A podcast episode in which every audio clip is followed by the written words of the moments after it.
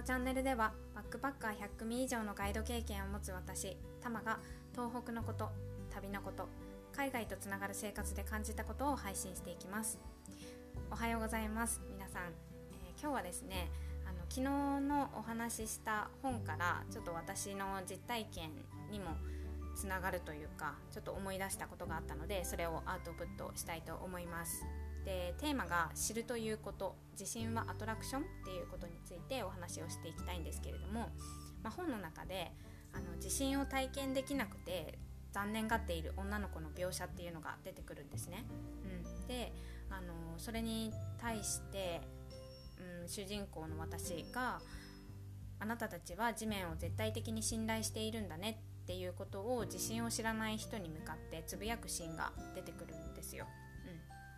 で、まあ、ドイツにいて地震の恐怖っていうのを知らない人たちは地震が起こったとしてもそれがどんなに危険なことかがわからないんですよね。そうで、まあ、そういう文章を読んでてあの私の過去の経験もちょっと思い出してそうヨーロッパからあの私の家に泊まりに来た方で、まあ、小さい地震を体験してみたいっていうような人がいたんですね。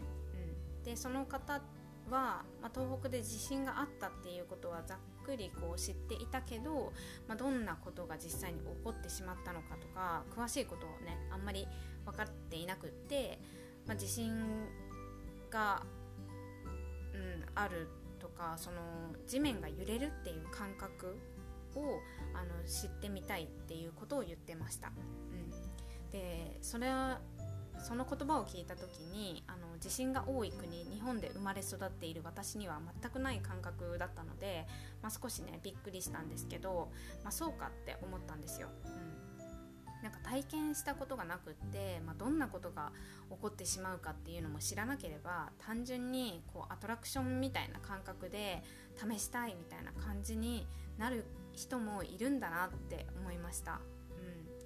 で、まあ、その時は結局私もそんなことを言われたのは初めてのことだったので、うん、なんかそっかと思ってあの地震体験ができる場所もあるよとか、まあ、東北はその地震があったことですごい被害を受けた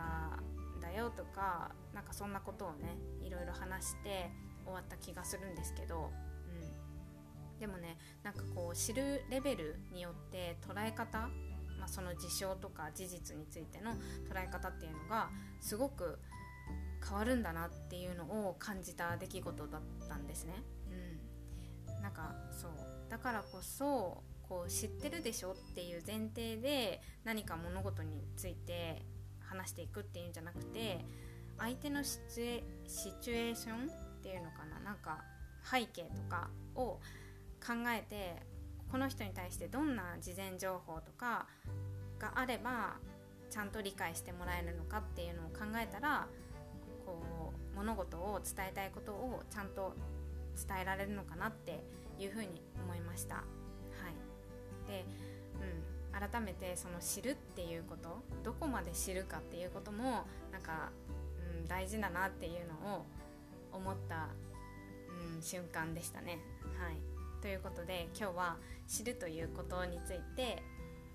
うん、お話をさせていただきました。最後まで聞いてくださってありがとうございました。